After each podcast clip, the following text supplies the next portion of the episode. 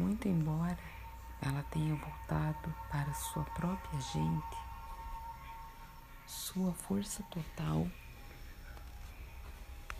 pode ser sentida através dos poderes femininos,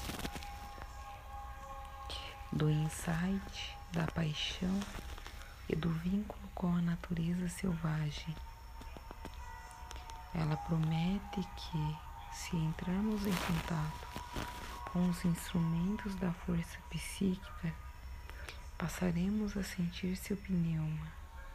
Seu alento penetra no nosso sopro e ficamos impregnadas com o vento sagrado para o canto. Os antigos inúteis dizem que o sopro de um Deus e o sopro de um ser humano, quando mesclados, fazem com que a pessoa crie uma poesia densa e sagrada. É essa poesia e esse canto sagrado o que procuramos. Queremos palavras e canções poderosas que possam ser ouvidas em terra firme e debaixo d'água.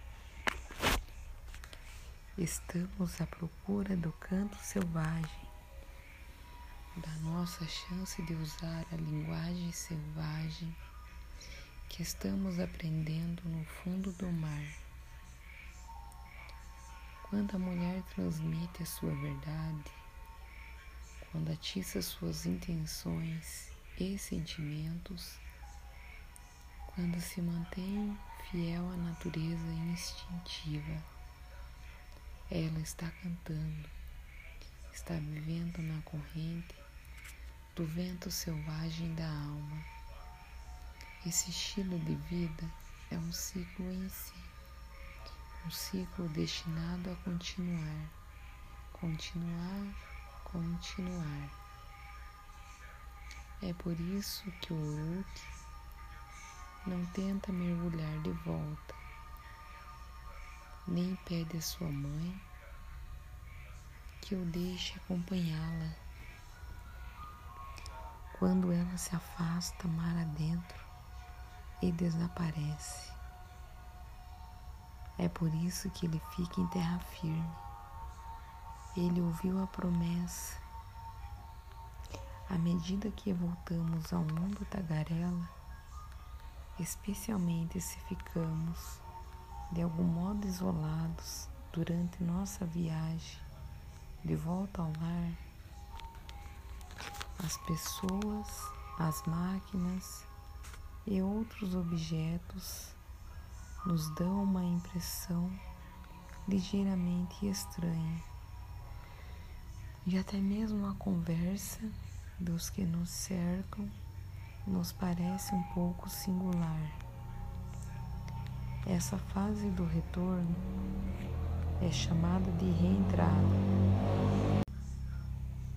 e é natural a sensação de pertencer a um mundo diferente passa depois de algumas horas ou de alguns dias. Daí em diante, dedicaremos uma boa parcela de tempo à nossa vida mundana, estimulada pela energia acumulada na viagem ao nosso lar e na união temporária com a alma através da prática da solidão. Na história, o filho da mulher foca começa a encarar a natureza medial. Ele se torna tocador de tambor, cantor, contador de histórias. Na interpretação dos contos de fadas, quem toca o tambor se transforma no coração situado no centro de qualquer nova vida e novo sentimento precise surgir e reverberar. O tocador de tambor consegue espantar as coisas para longe. da mesma forma que consegue evocá-las. O cantor transporta mensagens da grande alma para o self mundano e vice-versa, pela natureza e pelo tom da sua voz. O cantor pode desarmar, destruir, construir e criar.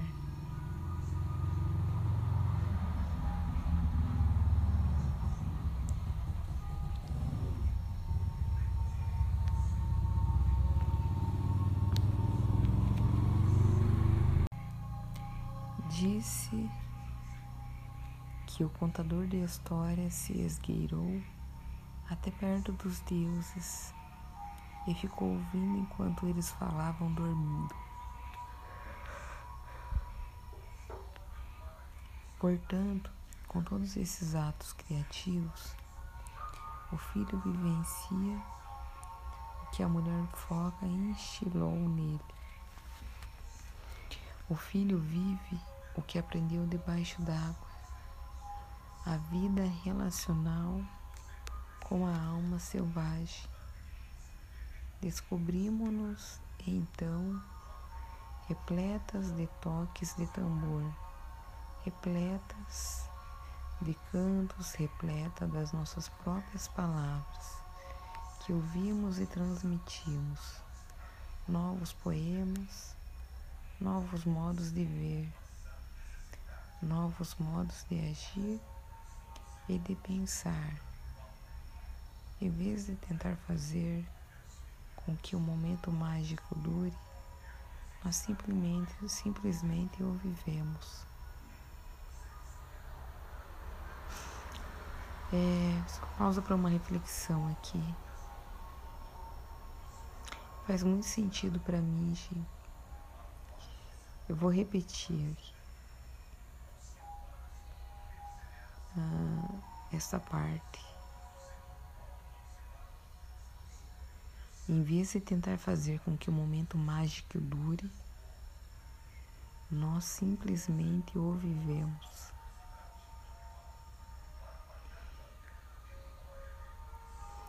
Quantas vezes nós deixamos né, de viver o presente por esperar um grande acontecimento. Quem nunca fez isso, né?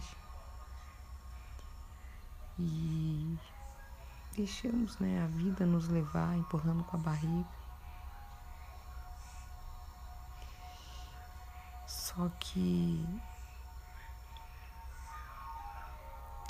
é, acabamos deixando de, de desfrutar o, o presente e aceitar ele como realmente é.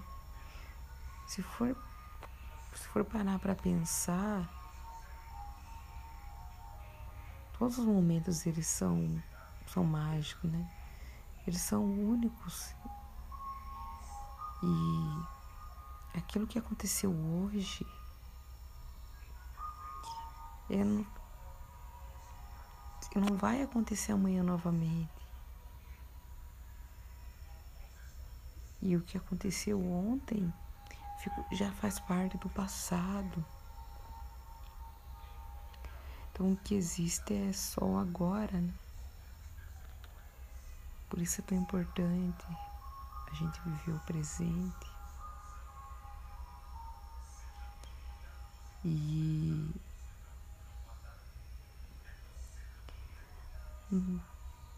tirar o foco, né, do passado e do futuro. É, a magia mesmo está no agora.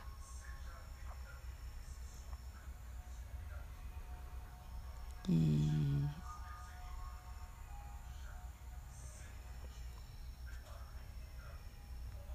vamos viver então como se não houvesse amanhã. Se permitam, gente. Eu sei que é difícil, mas é possível, né? É. É só querer.